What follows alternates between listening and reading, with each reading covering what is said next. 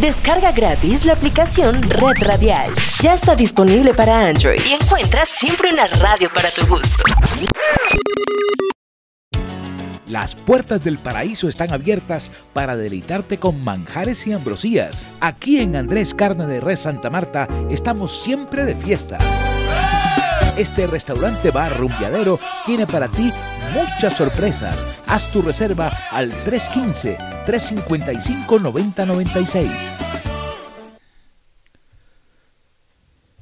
Deportes. Buenos días. Colombia enfrentará a Nueva Zelanda por la tercera jornada del Mundial de Fútbol Femenino Sub-20 en el Estadio Nacional de Costa Rica.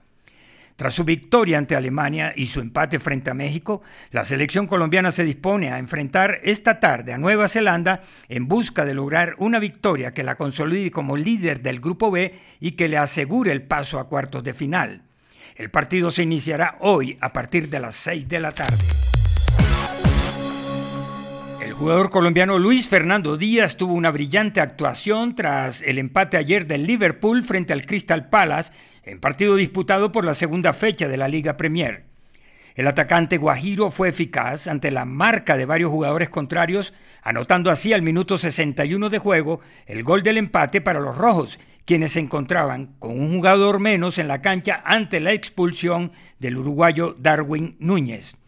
Al final del partido, Luis Díaz fue calificado con la mejor puntuación del partido, con 8.1.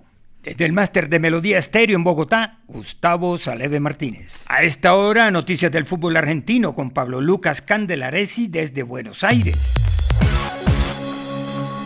Y Gustavo, hoy aquí en la Argentina comienza la fecha número 14 con cuatro partidos en el día de hoy. A las 2 y 30, horario colombiano, Sarmiento de Junín recibe a Godoy Cruz de Mendoza. A la misma hora, Central Córdoba de Santiago del Estero recibiendo a Colón de Santa Fe. Y a las 5 de la tarde, San Lorenzo, uno de los grandes, con Cristian Zapata entre sus titulares, va a recibir a Platense.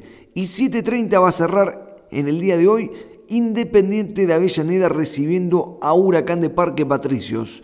El puntero hasta la fecha es Atlético Tucumán, la gran sorpresa y revelación del torneo, con 28 unidades. Lo sigue con 3 unidades menos Gimnasia Grima de la Plata y con 23 completa el podio Huracán de Parque Patricios.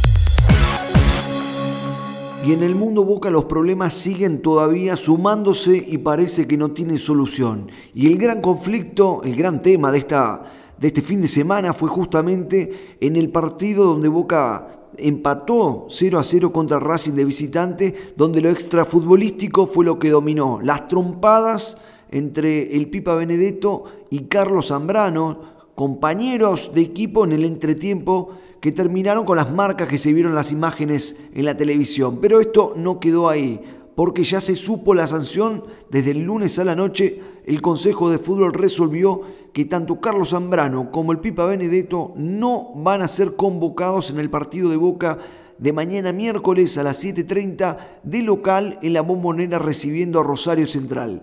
Y una advertencia, vuelve a suceder y quedarán afuera del plantel. Desde el Máster Internacional de Melodía Estéreo en Buenos Aires informó Pablo Lucas Candelaresi.